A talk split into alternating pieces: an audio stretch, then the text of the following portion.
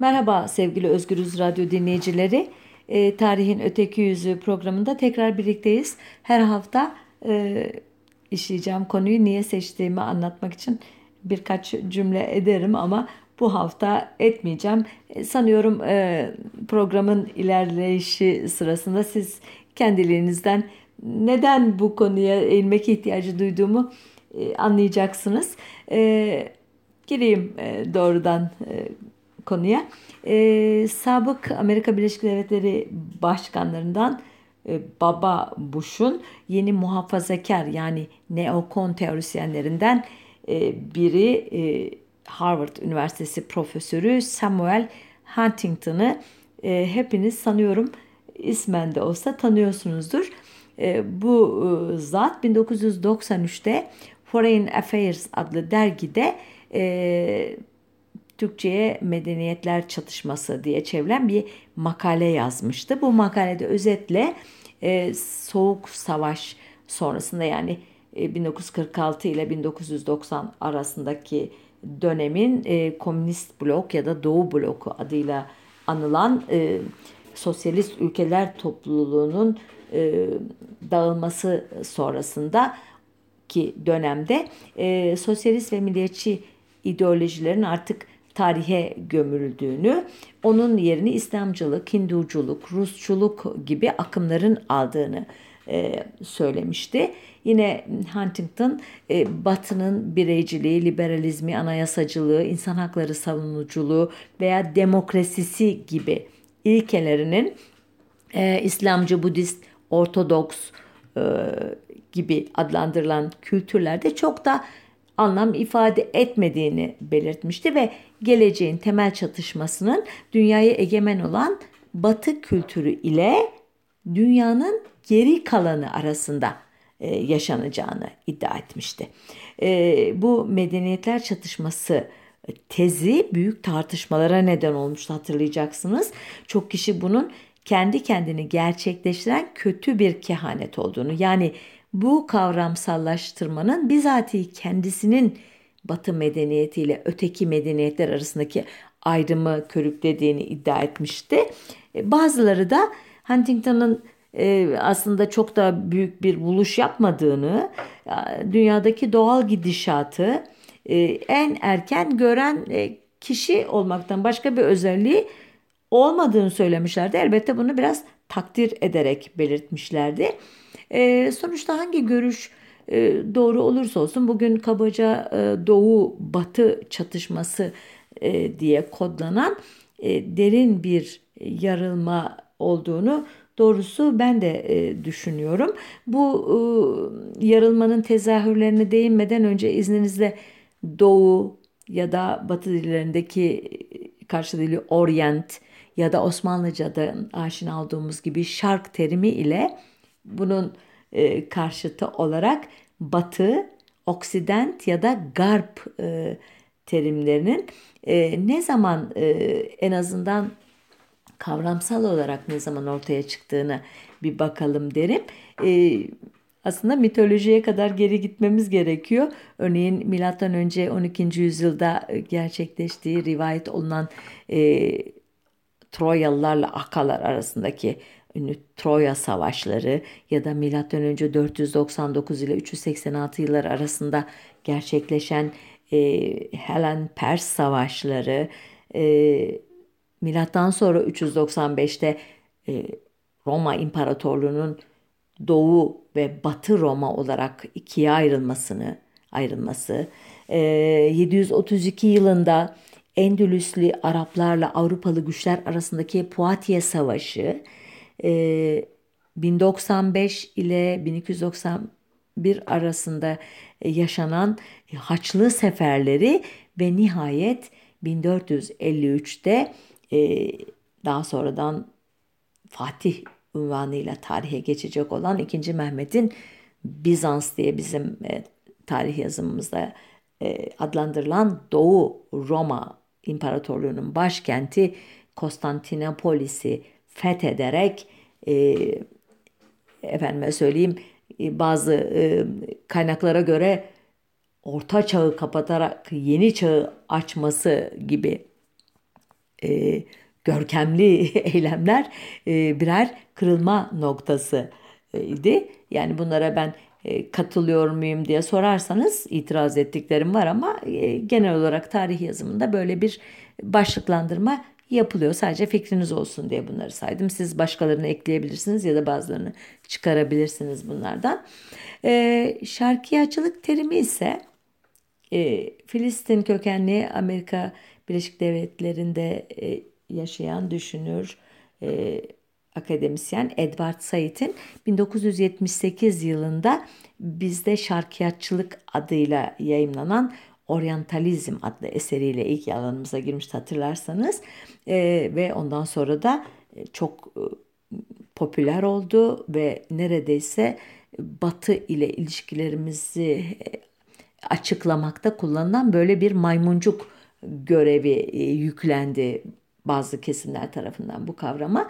Özetle söylemek gerekirse Edward Said'e göre Rönesans'tan bu yana Avrupalılar şarkta direniş görmeden bulunma şansına sahip oldukları için şarkı rahatça gözlemlemişler, e, işte incelemişler, didik didik etmişler. Ona dair bu tırnak içinde bilgilerini kayda geçirmişler e, ve sonunda ortalı, ortaya şark zorbalığı, şaşası, acımasızlığı, şehveti, mezhebi, felsefesi, bilgili, bilgeliği gibi başlıklarda sadece belli bir coğrafyaya yani şarka ait olduğu düşünülen karmaşık bir fikirler dizgesi oluşturmuşlardı ve en önemlisi bu fikirler dizgesine dayanarak şarka egemen olmuşlardı.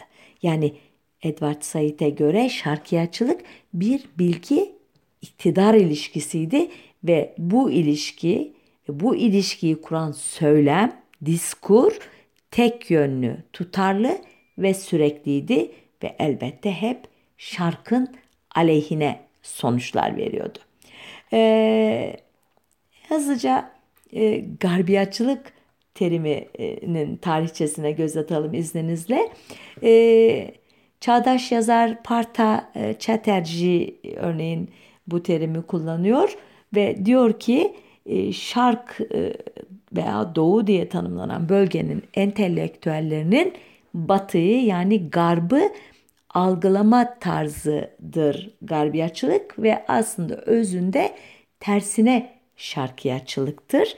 Bu tersine şarkiyatçılık terimini de ilk olarak e, Suriyeli filozof Sadık Celal El Azm kullanmış. Edward Said'i eleştirmek için kullanmış.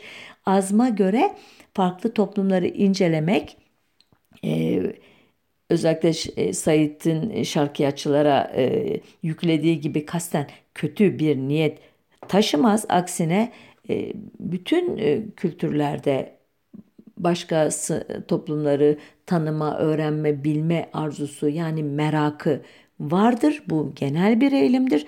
Bunu e, Batılılar yaptı diye onları suçlamak e, yanlıştır. Doğulular da Batılıları gözleseydi, yazsaydı e, ve o bilgiyi kullanarak onlarla istiyorlarsa hegemonik ilişki kursalar da bunu yapmadılar diye Batı'yı suçlamanın alemi yok demiştir özet olarak Celal El Az. Ben biraz tabii şey yaptım, vulgarize ettim onun sözlerini. Daha ince söylüyor bunu. Ee, e, sayıda yönelik eleştirileri bir yana bırakırsak e, bir başka e, yaklaşım da İranlı siyaset bilimci Mehzat e, Brujerdi'nin e, yaptığı bir eleştiri ya da tanım özür dilerim eleştiri değil. E, o diyor ki tersine şarkiyatçılık doğulu ya da şarklı entelektüel ve siyasi seçkinlerin doğru ve gerçek kimliklerini yeniden ele geçirme ve nihayet e, kendilerine mal etme iddiasıyla kullandıkları bir söylemdir ve tanım icabı İslamcı düşüncelerin harcındadır. Yani hiçbir e, reaksiyon tepki değil, doğal olarak İslamcı e, garbiyat çı olmak zorundadır. Batıya karşı olmak zorundadır. Çünkü kendini ancak böyle e, tanımlayabilir doğru bir şekilde diyor özetle. E, bu e, kavramları böyle çağdaş yazarların nasıl kullandığını e, örnekledim. Çok küçük tabii örnekler bunlar çok az sayıda örnekler ama e, adı konmadan e, bu fikriyat nasıl tarihi içinde şekillenmiş diye merak edebilirsiniz. Bu konuda iki ana e, yaklaşım var. Bunlardan birine göre garbiyatçılık esas olarak e, Müslüman dünyanın Batı ile ilişkisinden e, doğmuştur. Yani e, şarkta ortaya çıkmıştır. Örneğin e, Amin, Amin Maluf Arapların Gözüyle Haçlı Seferleri adlı eserinde e, buna dair bazı tezler ileri sürer. Ona göre e, Araplar bütün Haçlı Seferleri boyunca e, batıdan gelen e, e, yeni fikirlere hep direnmişlerdir. E, ve ona göre Maluf'a göre bu Haçlı Seferlerinin en kötü etkisi de Arapların içine kapanması olmuştur. Halbuki Haçlılar e, e, egemenler, fatihler içinde e, özür dilerim fethettikleri yerlerin kültürlerine karşı daha açık olmuşlardır. Onların dillerini öğrenmişlerdir. Onların geleneklerini, kültürlerini öğrenip kendi ülkelerine taşımışlardır. Aynı zamanda elbette fethettikleri yerlerin zenginliklerini de taşımışlardır ama taşıdıkları en önemli zenginliklerden biri de kültürdür diyor. Buna karşılık Araplar hem batıdan gelen bu Frank akınlarının hem de daha sonradan doğudan e, gelecek Moğol istilasının etkisiyle kendi içine kapanmıştır. Dayanıksız hale gelmiştir, hoşgörüsüz olmuştur. Bu da bir kısır döngü yaratmıştır. Batı ile doğu arasında yani garpla şark arasındaki e, sosyal ekonomik gelişmişlik farkı açıldıkça açılmıştır. E, şimdi e, Haçlı seferlerinden e, sonra epeyce kocaman bir adım atarak izninizle e, Osmanlı e, İmparatorluğu'nun son yıllarına geleceğim. E, özellikle e, Arap dünyasında Osmanlı egemenliği altındaki Arap dünyasında e, bu Doğu Batı e, meselesi, gerilimi meselesi elbette Osmanlı İmparatorluğu'na karşı, merkeze karşı, saraya karşı bir tavır içerisinde de şekillenmişti. Ee, özellikle e, Arap entelektüelleri arasında bu e, güç kaybı e, Arapların egemene karşı bir sorundu ve bunu nasıl aşacağız diye kafa yordukları zaman e, adına nahta aslında kelime anlamıyla hareket demek ama uyanış e, diye e, önüne bir ek alarak tarih yazımına geçmiştir. Uyanış hareketi çerçevesinde Müslümanların aynı zamanda hem otantik hem de nasıl modern olacağı sorunsalıyla uğram, uğraştı Nahda düşünürleri. E, onlar İslam'ın doğasının rasyonel olduğuna inandıkları için İslami düşüncenin e, modern çağda da geçerli olduğunu düşünüyorlardı. E, amaçları İslam'ın akılcı yönüyle hem Müslümanların iç durumlarını geliştirmek hem de batıdan gelen kültürel ve politik tacizlere karşı mücadele etmekti. Bu mücadeleyi de esas olarak üç biçimde yürütüyorlardı. E, birincisi gelenekçiliğin dar yorumlarını aşmak için Kur'an'a ve sünnete dönmeyi öneriyorlardı. İkinci olarak e, parçalanması o tarihlerde artık çok e, muhtemel olan Osmanlı İmparatorluğu'nun ardından ortaya çıkan e, ya da çıkacağı belli olan milli devletlere bir panzehir olarak yani milli devletlerin yarattığı parçalanmışlar, bölünmeye şile panzehir olarak ümmetin bütünlüğünü esas alan bir ideoloji öneriyorlardı. Üçüncü olarak da batıya karşı fiziksel direnişi örgütlüyorlardı.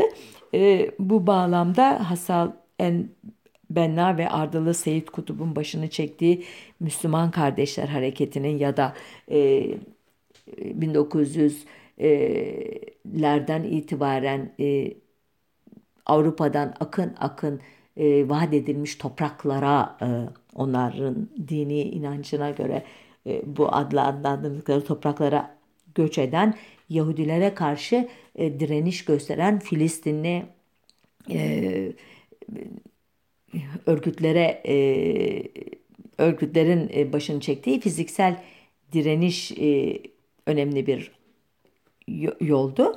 Bu üç ayaklı ideolojiye veya fikir hareketine İslamcılık e, demek mümkün bana göre.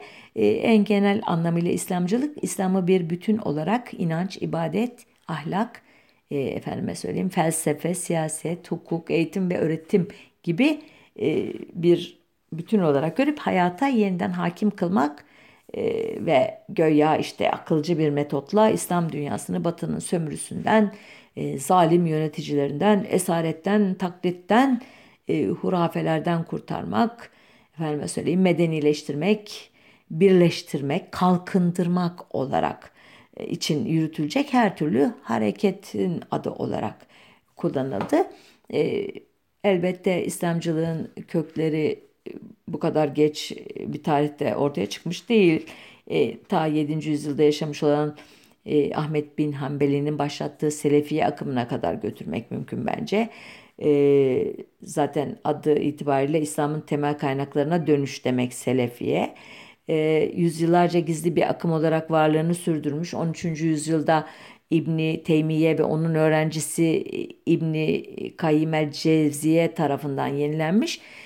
18. E, yüzyılda da Hicazlı ilahiyatçı Muhammed bin Abdülvehhab e, Selefiye düşüncesini Vehhabilik adı altında bir mezhebe e, dönüştürmüştü. Bu bu izlek e, daha sonradan işte El-Kaide'ye günümüzde IŞİD'e kadar devam edecek ve bu bütün bu İslamcılık fikriyatının bağrında ciddi bir batı e, düşmanlığının yattığını hepimiz e, fark ediyoruz, biliyoruz sanıyorum. Ama Nahta entelektüelleri için esas batıyla karşılaşma 1948'de İsrail'in devlet İsrail devletinin kurulmasıyla oldu. Ancak 1967'deki e, 6 gün savaşlarında e, Arap orduları İsrail ordularına yenilince e, bu sefer esas olarak kendi kendileriyle karşılaştılar. E, hatta bu durumu Lübnanlı e, yazar İlyas Huri şöyle e, tarif ediyor.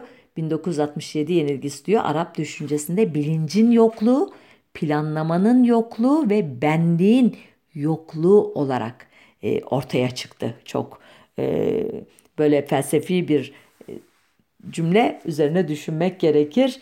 Bilinç, planlama ve benlik yokluğu. E, ki bu tarihten itibaren gerek e, sol kanattan Yasin El Hafız, Sadık Celal El Azm ve Abdullah Larui gibi gerek sağ kanattan Yusuf El Kardavi e, veya Konstantin Zürayk gibi düşünürler e, neden yenildiklerini ve bu duruma çare bulmak için ne gibi adımlar atmaları gerektiği üzerine epeyce kafa yormaya başlıyorlar. E, bulunan cevaplar üzerine ciltlerle kitap yazabiliriz cevapların işe yarayıp yaramadığını ise Orta Doğu'nun şu anda içinde bulunduğu durum sanıyorum gösteriyor. E, bu açıdan burada e, çok oyalanmayacağım. Sünni dünyasında bunlar olurken Şii dünyası da kaynıyordu tahmin edeceğiniz gibi. 1970'lerde İran'da Şah Pehlevi'nin beyaz devrimi sonucunda kırsal bölgelerden kentlere yoğun bir şekilde göç eden halk karşılaştıkları ekonomik zorluklar yüzünden batılı yaşam biçimini benimsemiş layık kesime ve sisteme karşı muhalefetini arttırmıştı. Ee, Avrupa ve daha genel anlamıyla Batı İran'da geniş bir entelektüel çevre içinde kültürel hastalık anlamına gelen e, batıcılık ya da garpzedelik terimiyle karşılanmıştı. E, İranlı entelektüel Celal El Ahmet şöyle demişti örneğin garpzedelik hastalığından veremden vebadan söz eder gibi söz ediyorum. Fakat belki bu hastalık daha çok buğday biti istilasına benziyor. Onların buğdaya içeriden nasıl saldırdıklarını gördünüz mü hiç? Kabuk dokunulmadan kalır. Sadece bir kabuk. Tıpkı bir ağacın üstündeki içi boş koza gibi. Her neyse ben bir hastalıktan bahsediyorum. Kendisinden çabucak etkilenilen bir çevrede çabucak yayılan bir hastalıktan. Evet e, son cümlede e, farkındaysanız bir e, iğneyi kendine batırma hali de var. Kendisinden çabuk etkilenilen bir çevre diyerek şarkın veya İslam dünyasının veya e, İran'ın e, İran dünyasının nasıl e, kırılgan olduğunu da söylemiş oluyor. E, bir başka İranlı düşünür Ali Şeriati e, Üçüncü Dünya entelektüelleri arasında İslam'ı bir kurtuluş mücadelesi ve ideolojisi olarak kullanan en etkili ve görüşleri en çok taraftar bulmuş İranlı yazarlardan veya düşünürlerden biri bildiğiniz gibi. Özellikle e, Martinikli e, Frans Fanon'un Yeryüzünün Lanetlileri ve Siyah Deri Beyaz Maske kitaplarında oluşturduğu düşüncelerden e, çok etkilenen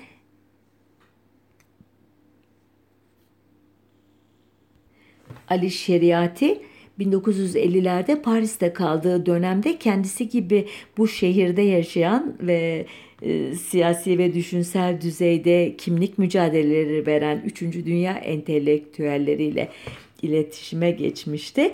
E, bağımsızlık hareketlerinden etkilenerek Cezayir'in kurtuluşuna makaleleriyle destek vermişti. E, işte bu dönemde e, batılı olsun olmasın hiçbir yazarın batının tartışılmaz bir model olmadığını düşündüğü bir dönemdi bu. Şeriatı de batının karşısına otantik bir toplum modeli ve İslam dinini e, bu modelin temeline oturtan bir bakış açısıyla cevap veriyordu. Bu model zamanla batının e, tıpkı e, Celal el Ahmet'te olduğu gibi bir zehir, bir düşman, bir hastalık imajlarını üretmeyi e, sağlayan bir söyleme e, zemin oluşturdu. E, ki şu cümlesi Ali Şeriati'nin sanıyorum e, beni doğrulayacaktır. Gelin dostlar Avrupa'yı terk edelim. Onu maymunca taklit etmekten vazgeçelim. Durup dinlenmeden insanlıktan söz eden ama nerede insanlara rastlarsa onların kökünü kurutmaya çalışan bu Avrupa'yı kendi kaderiyle baş başa bırakalım.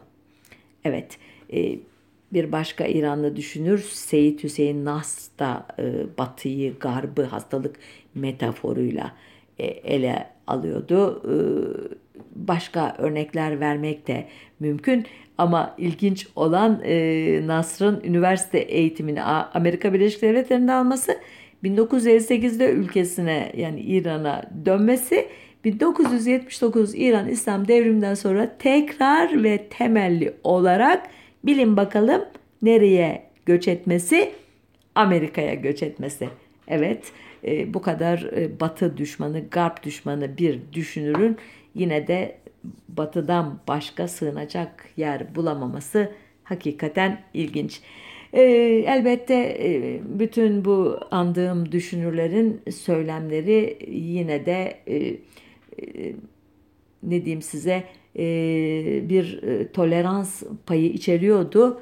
Halbuki 1979 İran İslam devriminin lideri Hümeyni bu söylemi Batı ve Müslümanlık ikilemine dönüştürerek gerçekten çok önemli bir e, eşiğin aşılmasına neden oldu. E, biliyorsunuz İran İslam devrimi Ürdün, Mısır, Tunus, Fas, Cezayir e, başta olmak üzere kendi siyasi sistemi ile meselesi olan e, kökten dinci grupların yeniden güçlenmesini sağladı. Hem manevi e, katkısıyla hem de maddi e, ve örgütsel katkılarıyla. Nitekim 1980'lere gelindiğinde Kuzey Afrika'dan Orta Doğu'ya kadar tüm Arap dünyasında İslam dini siyasi görüşlerin neredeyse tek taşıyıcısı olmuştu. İşte o yıllarda komünist Afganistan, sosyalist Cezayir, devrimci Libya, monarşik Fas, layık Tunis, efendime söyleyeyim Batı yanlısı Mısır, bölünmüş Lübnan, ya da şeriatla yönetilen Suudi Arabistan'da olsun kitlelerin mevcut politikalara yönelik e, tepkileri ve iktidar talepleri İslam Batı çatışması şeklinde dile getiriliyordu.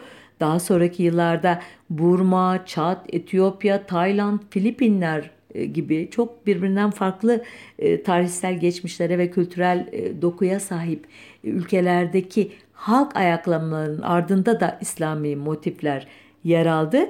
Bunlara Hindistan, Endonezya, Malezya, Trinidad, Tobago ve elbette Türkiye'yi de katmalıyız. Şimdi buraya kadarki bölümde garbiyatçılığın, oksidantalizmin ya da batı düşmanlığının en kaba ifadesiyle e, köklerini şarkta, doğuda aradım. E, ona dair e, teorileri özetledim. Bir de garbiyatçılığın kökenini batının bizzat, garbın bizzat içinde arayıp bulanlar var. Örneğin Jan Bruma ve Avishai Margalit e, adlı iki yazar 2004'te yayınladıkları e, Garbiyatçılık Düşmanlarının Gözünde Batı adlı kitaplarında e, Doğu'nun Batı'yı nasıl ahlaksızlığa, çürümüşlüğe, makineleşmeye indirgediğinin izlerini e, sürüyorlar. E, ki e, Jan Bruma e, Hollandalı bir yazar, araştırmacı. E, Çin, Japonya başta olmak üzere Asya kültürleri üzerine, toplumları üzerine çalışmış. Avishai Margaret ise e, bir e, Kudüs'teki İbrani Üniversitesi'nde profesör Yahudi. Bu iki yazarın kitabı bence çok ilginç. Türkçe'ye çevrildi mi emin değilim şu anda bakmadım da özür diliyorum. Bulursanız mutlaka okuyun.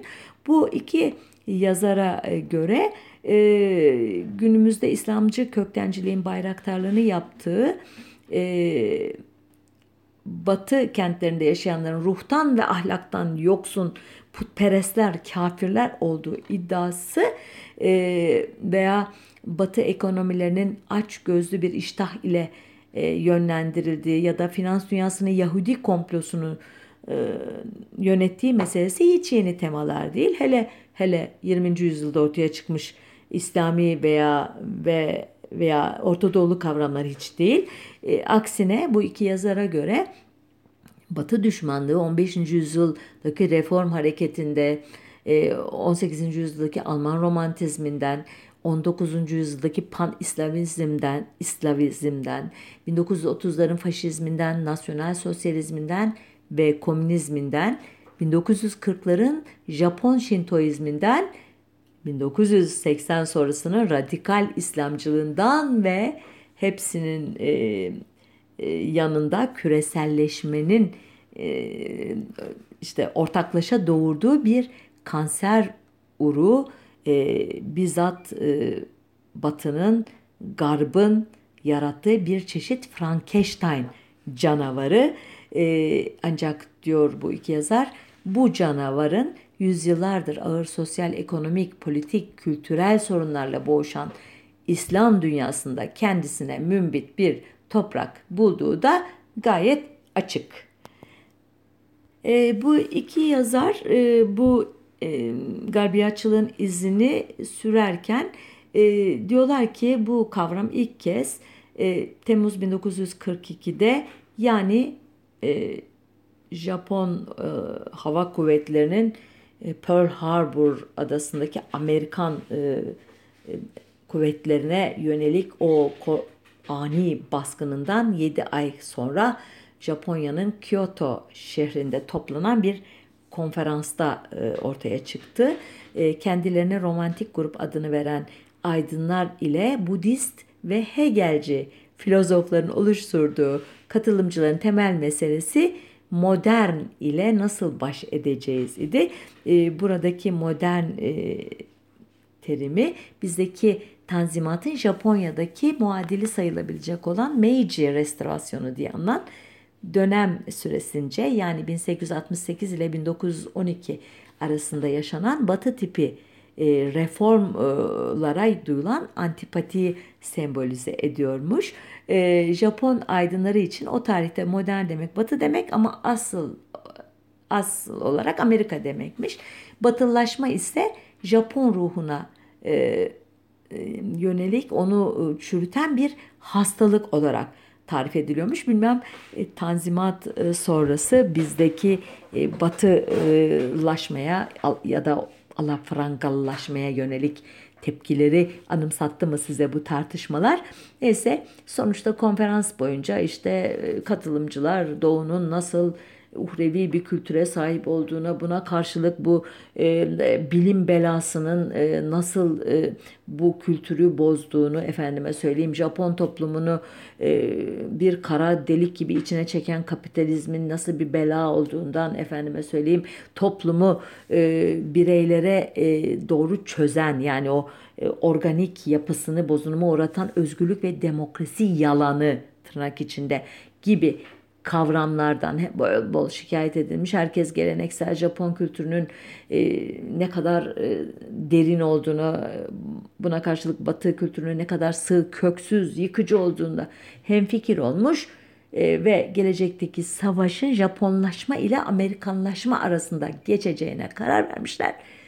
Ki farkında mısınız bilmem ta başta söylediğim Hunting, Samuel Huntington'ın medeniyetler çatışmasındaki tezleri e, gördüğünüz gibi 1942'de Kyoto'da zaten dile getirilmiş. Yani hiç de e, dedikleri gibi e, Huntington büyük bir buluş yapmamış. Sadece geçmişteki bir fikir e, kökü eskilerde olan bir fikirler dizgesini dillendirmiş, popülerleştirmiş. E, şimdi e, bu tarihten sonra garbiyatçılık e, hangi e, temaları e, popülerleştirdi diye bakarsak Margalit ve Bruma'nın kitabında şöyle bir şey şablon ortaya çıkıyor. Onlara göre, garbiyatçılara göre özür dilerim, Batı'nın dört temel özelliği var. Şimdi bunlardan ilki şehirleri Yahudilerin, Müslümanların ve Hristiyanların aynı dine yani paraya taptığı mekanlar olarak tanımlamak ki e, Bruma ve Margalit diyorlar ki bu fikir e, çok hiç de e, doğulu bir fikir değil. Aksine Voltaire'de veya Dostoyevski'de veya e, Eliot'ta ki Amerika doğumlu Fransa İngiltere eğitimli ünlü bir şair bu sonuncusu Dostoyevski'yi hepiniz romanlarından tanıyorsunuz. Voltaire'i aydınlanma düşüncesini ansiklopedist e, işte olarak biliyorsunuz. Bu e, üç önemli şahsiyetin eserlerinde bol bol e, çürümüş işte efendim söyleyeyim paraya tapan kentler izleyini bulabilirsiniz diyor ki bunun uç noktası Hitler bu yazarlara göre ki Hitler'in Berlin'i yıkıp yeniden inşa edilmesi gereken aşağılık bir yer olarak tanımlaması da son derece e, garbiyatçı, batı düşmanı bir e, yaklaşımdı diyor. E, elbette e, bir e, sosyalist olarak, komünist olarak e, iğneyi başkasına, çuvaldızı başkasına batırırken iğneyi de kendimize batırmak ihtiyacı duyuyorum. Çin'in, Komünist Çin'in efsanevi lideri Mao Zedong'un 1966'da başlayıp 1969'da e, fiilen biten ama e, göya biten ama gayri resmi olarak 1976'ya kadar süren e, büyük kültür devrimi sırasında şehirleri boşaltırken e, kullandığı terim şehirler hakkında politik ve ahlaki çürümenin cisimleşmiş halleri e, idi hatırlarsanız o döneme dair okumalar yaptıysanız bunu bilirsiniz. Aynı şekilde tarihin tanıdığı en azılı batılı karşıtı olan Kamboçya'daki Kızıl Khmer örgütünün lideri Pol Pot da e, başkent e, Phnom Penh olmak üzere büyük şehirlerde yaşayan 2 milyon kişiyi bir süre sonra ölecekleri ölüm tarlalarına sürerken Fransız kültürüyle çürümüş şehir temasını kullanmıştı. Ee, yakın tarihten bir örnekle bu başlığı kapatayım. Ee, 11 Eylül 2001'de e, ikiz New York'taki ikiz kulelere bir Japon kamikazesi gibi e, uçağıyla dalan Muhammed Atta e, master tezini bir Alman üniversitesinde ve şehircilik üzerine vermişti ve onun için ikiz kuleler fahişelerin anası Semiramis'in diktiği Babil Kulesi'nin iz düşümü idi. E, Atta'nın e, piri olan Usame Bin Laden için ise bırakın batı şehirlerini Kabil, Riyad ve Kahire dahi kokuşmuş oluşumlarda. Ee, Bruma ve Margaret'e göre garbiyatçıların batıya yönelik ikinci temel eleştirisi ise e, kapitalizmin insanoğlunun biricik bütüncül ve gerçek varoluş şekli olan kültürü yıkması, onları köksüz, ruhsuz tüketiciler haline getirmesi. Ki buna yürekten katılıyorum bu tanıma. Fakat biz neyi arıyorduk? Bu fikrin asıl sahipleri kimler?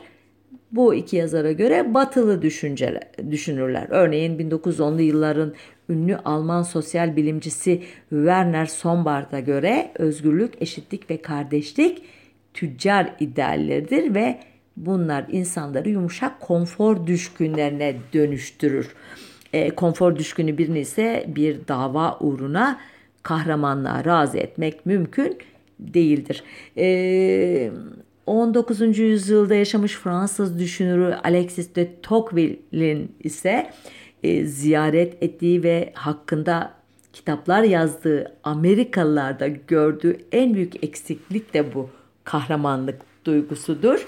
E, yani e, batıya yönelik en sert eleştirileri batı kültürüne yönelik yine dikkat ederseniz batılı e, düşünürler e, dile getirmiş görünüyor. E, yine garbiyatçı söyleme göre batının üçüncü büyük kusuru olan insan ruhunu parçalayan akıl ve bilim safsatasına inanması fikrinin mucitleri de Avrupalılar. Ee, örneğin e, milletlerin toprağa kök salmış organik oluşumlar olduğunu, e, dil ve kültürün de milletlerin ruhu olduğunu söyleyen romantik Alman düşünürü Gottfried von Herder'e göre e, çift tırnak içinde söylüyorum soğuk Avrupa dünyası onun terimi bu evrensel akla dayalı olduğunu ileri süren felsefe ile donup kalmış bir e, durumda. E, Herder'e e, Herder'e göre e, Doğu e, dinlerinden biri olan Manicilikteki Yezdan yani iyilik ve ehriman yani kötülük kavramlarının batıdaki karşılıkları e, sırasıyla organik ve mekanik yani iyiliği karşılayan organik, kötülük mekanik ile e, e, mekanik onun iz düşümü. E, şimdi e, o kadar e, sert bir eleştiri yapıyor ki e, Herder Batı düşüncesine e, Doğu'yu bile geçiyor ve aslında daha büyük etkileri de Balkan milliyetçiliği üzerinde olmuş bu düşün, düşünürün. E, Herder'in görüşleri de Alman felsefeci Nietzsche aracılığıyla Rusya'ya yine e, bir Alman düşünür olan e, Schelling ve e, Martinik asıllı işte Fransız e, düşünür Fanon aracılığıyla da İran'a taşınmış. Yani garbiyatçılık batıdan doğuya ve özel olarak İran'a aktarılmış e, görünüyor bu yazarların tezlerine bakılırsa. Son olarak e, garbiyatçılara göre Batı'nın en büyük günahı olan e, şeye değineyim, özelliğe değineyim. Bu zevk ve sefa düşkünü putperestlik ki e, saf inancın düşmanı e, bu nitelikleri e, Batılıların. E, özellikle e, Batılı kadınların yaşam biçimleri günümüz garbiyatçılarında büyük rahatsızlık ve hatta tiksinti yaratıyor bilindiği gibi. E, örneğin e, Seyit Kutup 1948'de Mısır hükümeti tarafından eğitim için gönderildiği New York'ta en çok e, şehirlerin ayartıcı atmosferi, günlük yaşamın tenselliği ve Amerikalı kadınların hayasızlığından rahatsız olmuş anılarında öyle anlatıyor ve bunu daha doğrusu daha sonradan Mısır'da Müslüman kardeşlerin e, iç eğitimlerinde kullanılan metinlerde e, o, görüyoruz. E, biraz daha yakınımıza gelelim. Örneğin 2003 yılında Malezya'nın başkenti Kuala Lumpur'da toplanan 10. İslam Ülkeleri Konferansı'nda 57 ülkeden gelen binlerce kişiye seslenen Malezya Başbakanı Mahathir Muhammed için Yahudi lobisi tarafından yönetilen Batı uygarlığı kulamparalığa varan bir seks özgürlüğü, erkeklerle erkeklerin, kadınlarla kadınların evlenmesinin resmen onaylandığı bir çürümüşlük demekti. Ee, ki burada e, Margaret ve Buruma e, çok fazla örnek verememekle birlikte bu yaklaşımında aslında Batı'nın kendi içinde olduğunu örneğin Amerika'yı kuran e, cemaatlerin e, mezhepleri olan Püritenlik, e, Kuakırlık gibi e, muhafazakar mezheplerin de aynen kadınlara, tenselliğe, sekse, cinselliğe böyle baktığını söylüyor ki biliyoruz e, bugün Amerika'da Mormonlar, Amişler gibi hala o geleneği devam ettiren e, gruplar gerçekten e, benzer eleştirileri yöneltiyorlar içinde yaşadıkları kültüre. Özetin özeti garbiyatçılara göre e, Batı sekülerleşme adı altında kutsal olan her şeyin yok edildiği, gücünü barbarlıktan alan yeni cahiliye dönemini yaşıyor ve bu fikrin e, ilk düşünürleri de batılı filozoflar. Bilemiyorum e, ne kadar ikna edici oldu bu e, tez e, ama e, ister e, kökenini doğunun batıyla yaşadığı kötü tecrübelerde bulalım. İstersek bizzat batının yetiştirdiği düşünürlerin, filozofların e, kendi içinde e, büyüdükleri kültüre yönelik eleştirilerinde bulalım. Sonuçta e, dünyamıza e, önemli ölçüde etki yapan bir kötü fikirler dizgesi olduğunu kabul etmek gerekiyor garbiyatçılığın. Şarkiyatçılık konusunda çok çok uzun konuşma yapmadık ama onun da e, ne kadar e, kötü etkileri olduğunu Pakistanlı yazar İbni Varak'ın şu e, satırlarında e, bulabiliriz sanıyorum. Diyor ki Varak e, Said'in özellikle Edward Said'in Şarkiyatçılık adlı kitabına yönelik bir eleştirisinde e, bu e, kitaptaki fikirler bütün bir Arap kuşağına kendine acıma sanatını tırnak içinde söylüyorum bundan sonrasını kötü emperyalistler, ırkçılar ve siyonistler olmasa biz gene eski altın çağlarımıza e, dönerdik fikrini öğretmiş.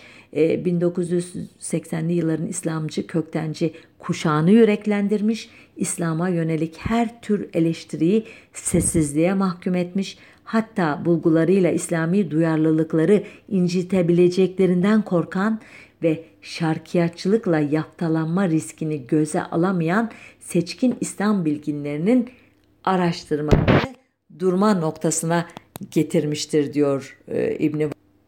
Peki garbiyatçılık e, nereye getirmiştir e, İslam toplumlarını ya da Arap dünyasını ya da Orta Doğu'yu diye sorarsanız buna da 1992 yılında e, Mukaddime-i fi ilmi isti, istirab yani garbiyatçılık ilmine giriş adlı kitabı e, yazan Kahire Üniversitesi felsefe profesörü Hasan Hanefi'nin verdiği cevap e, dediğim e, bizi aydınlatabilir.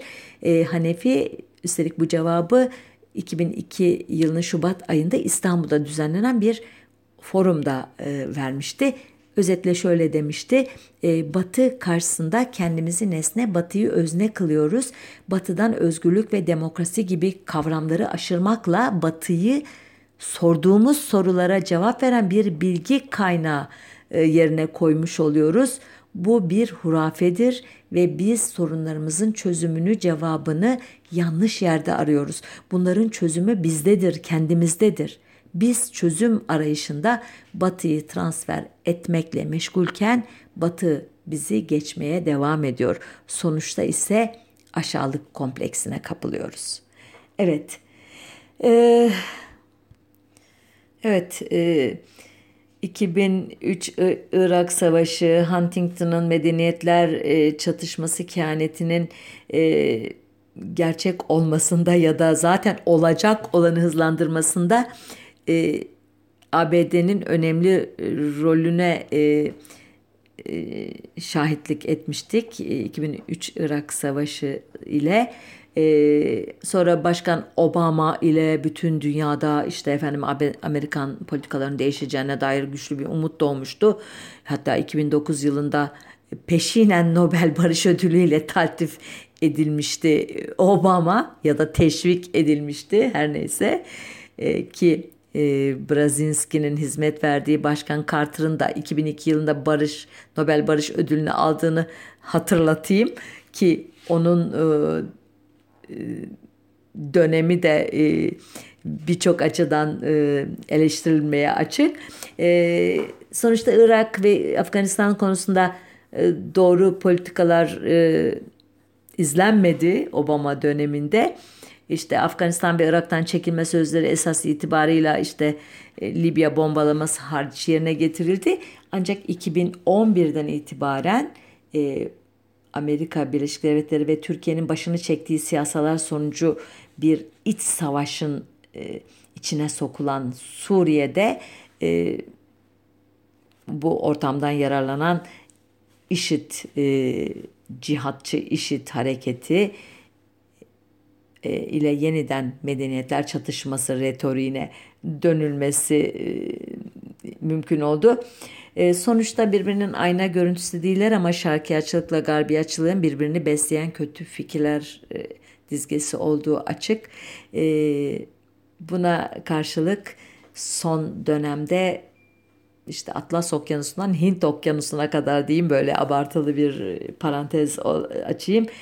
Uzanan çok geniş bir coğrafyada e, halkların e, sokaklara dökülmesi e, artık şarkta ve garpta yaşayanların sorunlarının çözümünün birbirlerine düşmanlıkta değil, e, halkların kendilerini sömürenlere karşı verecekleri ortaklaşa siyasi mücadele ile e, başarılacağını ya da oradan geleceğini fark etmişe e, benzediklerini düşündürüyor bana. Umarım yanılmıyorumdur. E, haftaya bir başka e, konunun öteki yüzüne bakmak ümidiyle hoşçakalın diyorum.